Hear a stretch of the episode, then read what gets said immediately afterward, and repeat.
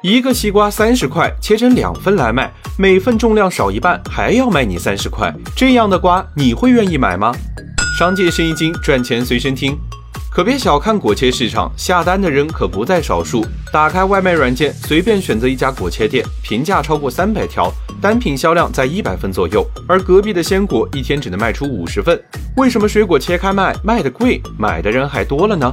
果切走红，主要原因是懒人变多了。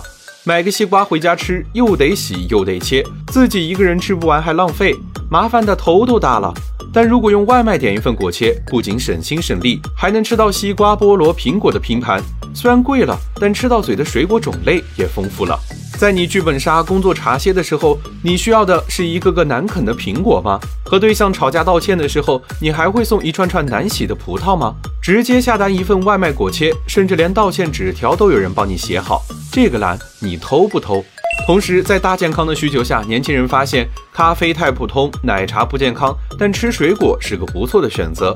现在的年轻人要品质，要服务，但不要麻烦。水果可以吃，但最好不用洗。正是这种又懒又要健康的需求，促成了果切市场的火热。